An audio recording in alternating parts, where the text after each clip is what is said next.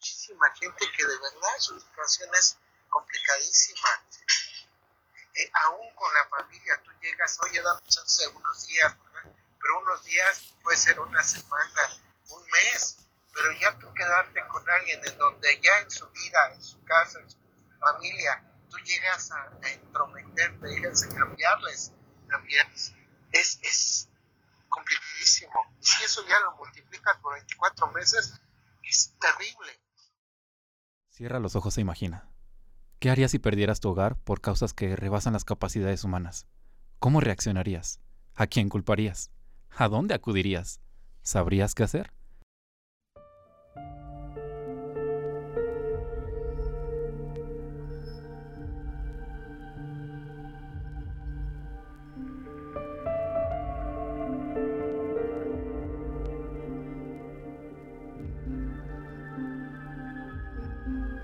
Durante este podcast ya conocimos a Sandra Romandia, una periodista que nos habló sobre las prácticas ilegales alrededor de las construcciones de edificios en la Ciudad de México.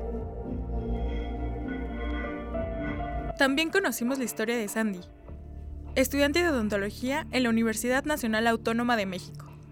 Sandy y su mamá lo perdieron todo cuando el edificio donde vivían se vio gravemente afectado por el sismo del 19 de septiembre de 2017. Y claro, por la negligencia de empresarios y servidores públicos.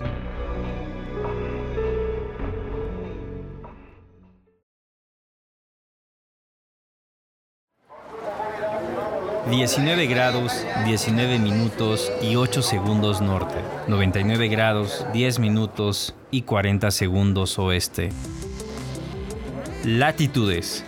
...un podcast de quienes trabajan, estudian, transitan, habitan y defienden Ciudad de México. Historias de vida frente al acoso, la discriminación, la contaminación, la negligencia. Latitudes, un podcast de actitudes, longitudes y latitudes.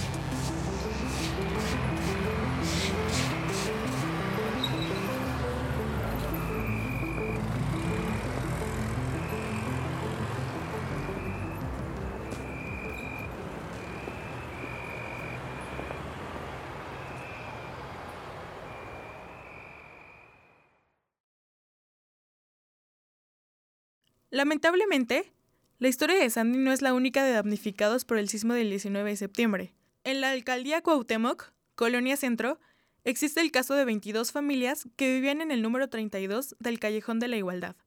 Un nombre curioso, ¿cierto? Ahí se ubicó un predio a la sombra de un edificio de 14 pisos, que solía ser el Tribunal Superior de Justicia de la Ciudad de México, antes del sismo. Nos citamos en un restaurante de la alcaldía Coyoacán con uno de los afectados para hablar sobre este tema.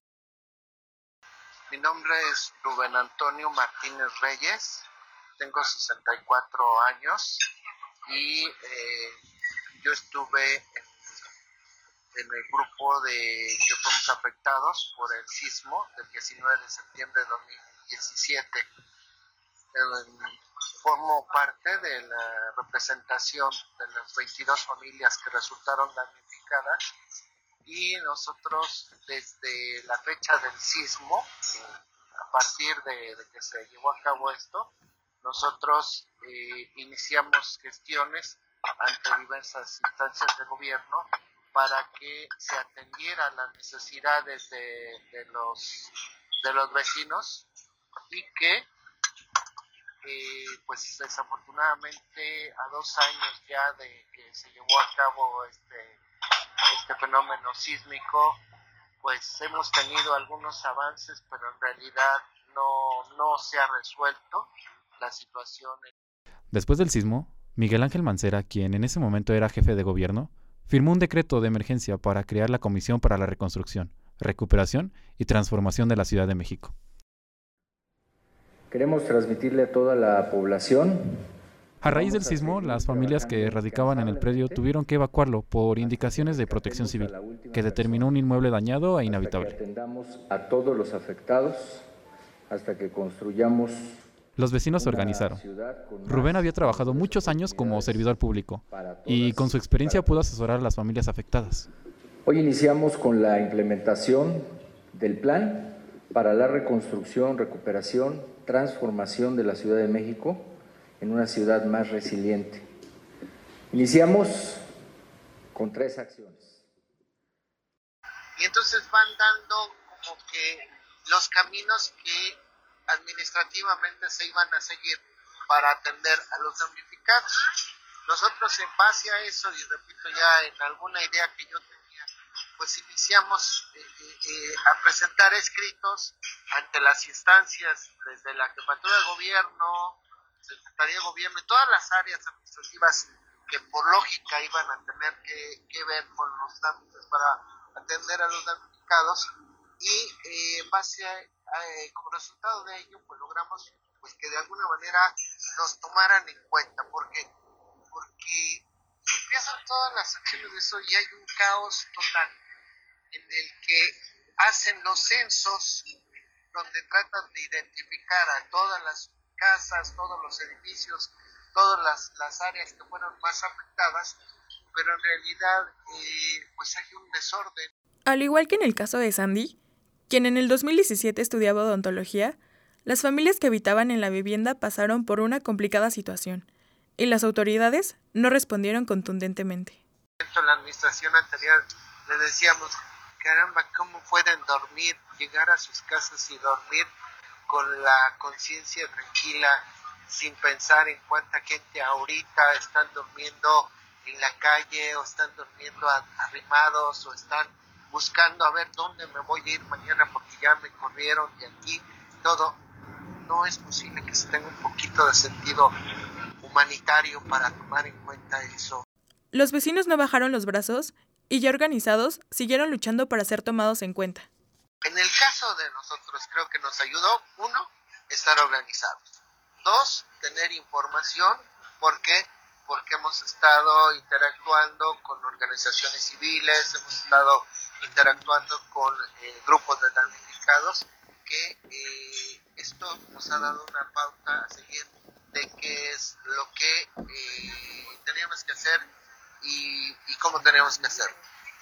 Y como resultado de ello, bueno, avanzamos.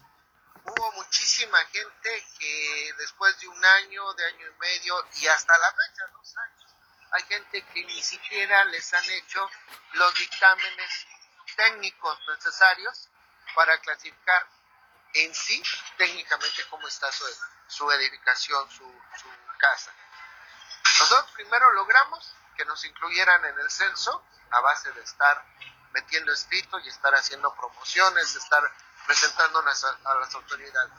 Después de mucho batallar porque era y sigue siendo todavía una gran dificultad.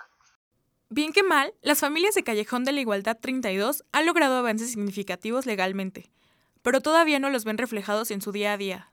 ¿Cómo pueden llegar a sus casas y dormir con la conciencia tranquila? tenemos que aceptarlo. Es una pregunta dura. Volvamos a imaginar. ¿Qué harías si perdieras tu hogar por causas que rebasan tus capacidades humanas? ¿Cómo reaccionarías? ¿A quién culparías?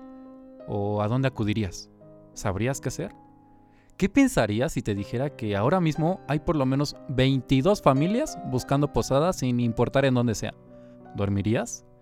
Es cierto, y tenemos que asumirlo, que la mayoría de las veces que escuchamos algún discurso político suena hueco, vacío. Pero, ¿y si estás tan apurado que crees en cualquier cosa que te diga un político que te pueda ayudar, aunque nunca antes hayas creído en uno de ellos? Pensemos, ¿qué pasa cuando un nuevo gobierno llega y tiene la obligación disfrazada como promesa de campaña electoral de reestructurar la ciudad y darle hogar a todas las personas afectadas por los sismos? Legislar es difícil, o tal vez fácil, no lo sabemos, pero ¿Realmente se pueden hacer políticas públicas y programas sociales funcionales que permitan el ordenamiento territorial del Valle de México? La desaparición definitiva del cuerpo de granaderos. El 5 de diciembre de 2018, Claudia Sheinbaum tomó protesta como jefa de gobierno de la Ciudad de México, el equivalente a ser gobernadora. Si así no lo hicieren, que el pueblo de la Ciudad de México se los demande. En su discurso de toma de protesta, también presentó los 93 puntos primordiales a su plan de gobierno. La inversión privada y social es fundamental, pero es tarea del gobierno y la sociedad la planeación de la ciudad y es menester del gobierno invertir para garantizar los derechos. La promesa parecía cumplirse pronto. En enero de 2019, tan solo un mes después de su toma de protesta. Sheinbaum, junto con Alfredo del Mazo, gobernador en ese entonces del Estado de México, Omar Fayad, gobernador de Hidalgo, y Román Meyer Falcón, secretario de Desarrollo Agrario, Territorial y Urbano del Gobierno Federal, firmaron el acuerdo de intención para impulsar la iniciativa del desarrollo metropolitano del Valle de México, también conocida como Ley de Planeación. Durante la primera sesión ordinaria del Consejo de Desarrollo Metropolitano del Valle de México, los gobiernos de la CDMX, Hidalgo y Edomex... Para septiembre de 2019, ocho meses después, Sheinbaum presentó ante el Congreso de la Ciudad de México la iniciativa con proyecto de decreto. Cuenta con 78 artículos y 8 transitorios que buscan la cooperación entre las tres entidades, Hidalgo, el Estado y la Ciudad de México. Y la creación de un marco normativo específico para atender los retos urbanos del Valle de México. A quien escuchamos en el spot es Alfredo del Mazo, gobernador del Estado de México. Esta ley ocupaba un lugar de apenas unas líneas en la agenda informativa de medios de comunicación. Y no era de extrañar. No había muchas noticias. Lo único que sabíamos era que existían un par de iniciativas por parte de servidores públicos, entre ellos Sheinbaum. Fue hasta que los intereses políticos y partidistas salieron a la luz que se hizo mayor difusión de este asunto tan importante. Desde marzo pasado, el Congreso Capitalino debió aprobar una nueva ley que será eje rector para poner orden en la materia. Pero pasan los meses, nada ha ocurrido y en el corto plazo nada pasará, porque al parecer el cartel... Las iniciativas contemplan, o no, la creación de un instituto, cuerpos colegiados y otros aspectos legales, pero carecen de criterios técnicos.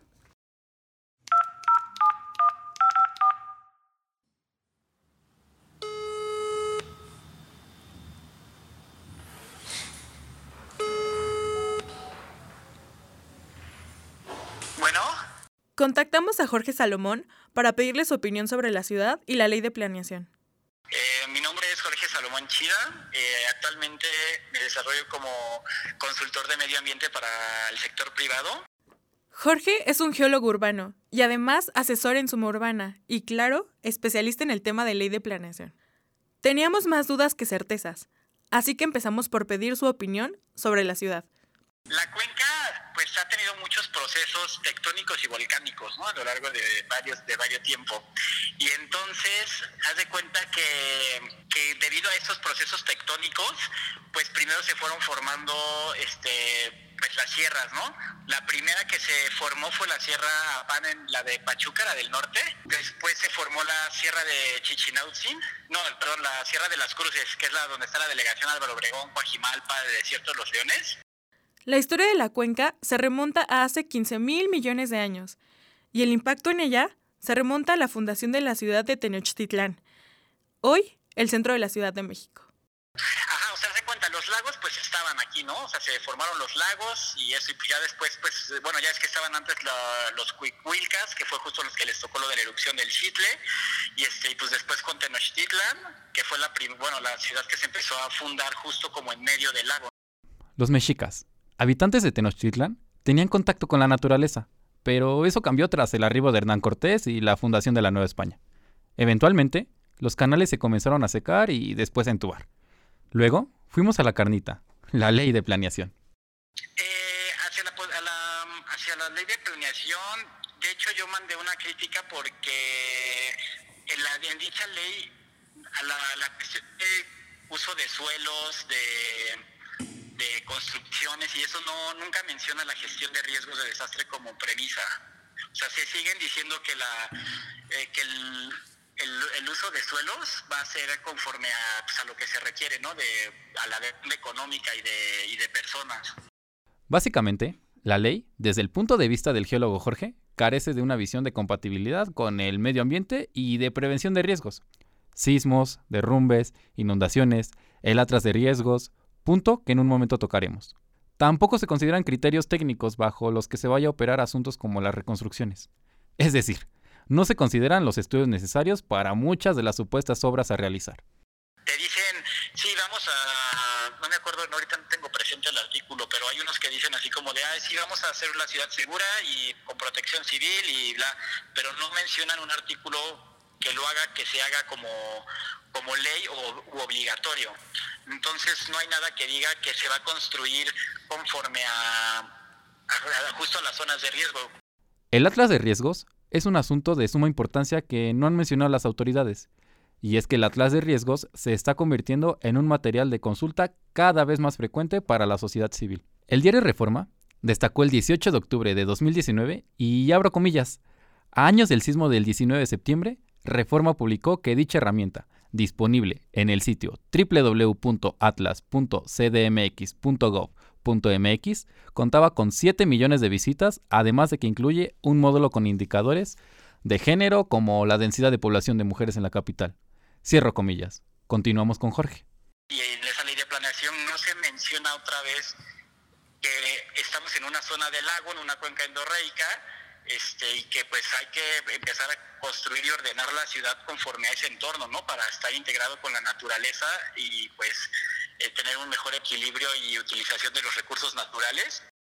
Pero no solo Jorge Salomón se dio cuenta de los fallos en las iniciativas. Las organizaciones civiles como Ruta Cívica, la Asociación de Desarrolladores Inmobiliarios y el Colegio de Arquitectos de la Ciudad de México firmaron un paquete de propuestas a la norma y la entregaron al Congreso local, justo antes de votarse el pasado 7 de noviembre del 2019. Ruta Cívica es una organización formada por expertos y parte de los firmantes que desaprueban la ley, ya que consideran que contiene graves errores y omisiones que perjudican la implementación de un instituto de planeación transparente, plural e independiente, como lo marca la Constitución de la Ciudad de México.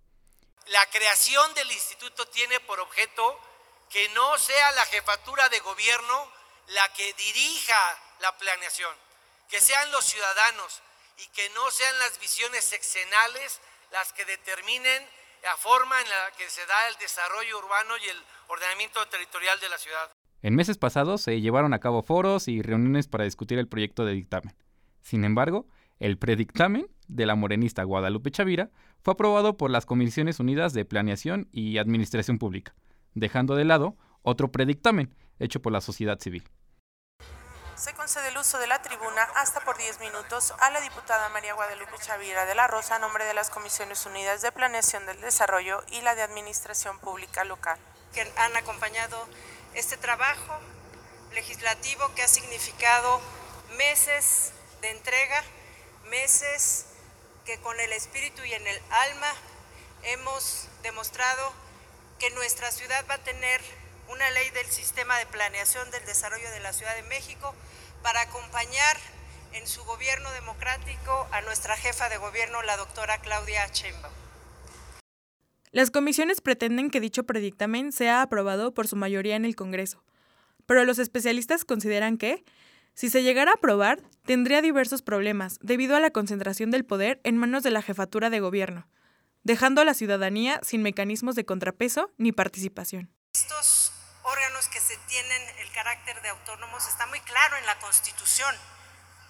No está el Instituto de Planeación, por ningún lado aparece como un espacio que sea autónomo, porque en, el artículo constitucional que se refiere al Instituto de Planeación otorga autonomía, sí, financiera, patrimonio propio, pero jamás establece la autonomía plena. Esa es la diferencia. Mientras tanto, en el Congreso de la Ciudad de México, diputados de Morena impusieron el dictamen de la Ley de Planeación de la Ciudad de México, que señalará cómo, cómo es que se va a construir y a desarrollar la ciudad en los próximos 20 años. El dictamen fue presentado por Guadalupe Chavira, excluye la participación vecinal en las decisiones del desarrollo urbano. También recoge todas las observaciones de la jefa de gobierno. El diputado Federico Dori, principal promotor de esta ley, dijo que su proyecto fue rechazado por Morena sin oportunidad de debatirlo. No compartimos el dictamen que se presenta hoy porque no contiene nada del espíritu del constituyente ni nada de lo que los ciudadanos exigieron. Hay que decirlo como es. No hay media sílaba en el dictamen publicado en Gaceta que hable de una sola aportación ciudadana que esté en la exposición de motivos. El gobierno no escucha, no oye, no ve a la oposición. Eso parecía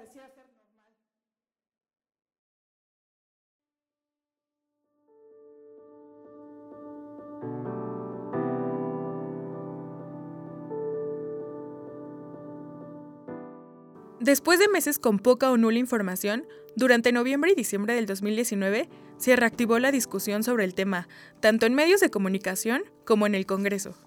Hasta el momento de escribir este guion, no hay nada concreto. Se espera que pronto la ley pueda pasar al Pleno, es decir, que se discuta. Sin embargo, se han emitido fuertes acusaciones por parte de los comisionados hacia los representantes de Morena, partido que gobierna, y presumen una serie de fallos en el proceso de la potencial aprobación de la ley. ¿Qué nos aguarda? ¿Cuántas legislaturas, jefaturas de gobierno o comisiones más tendremos que esperar para tener las leyes y la ciudad que necesitamos y queremos? ¿Seguiremos planeando nuestra ciudad o acaso será cuestión de unos pocos? Si te dieran la oportunidad de participar, como algunas propuestas lo señalan, ¿qué harías?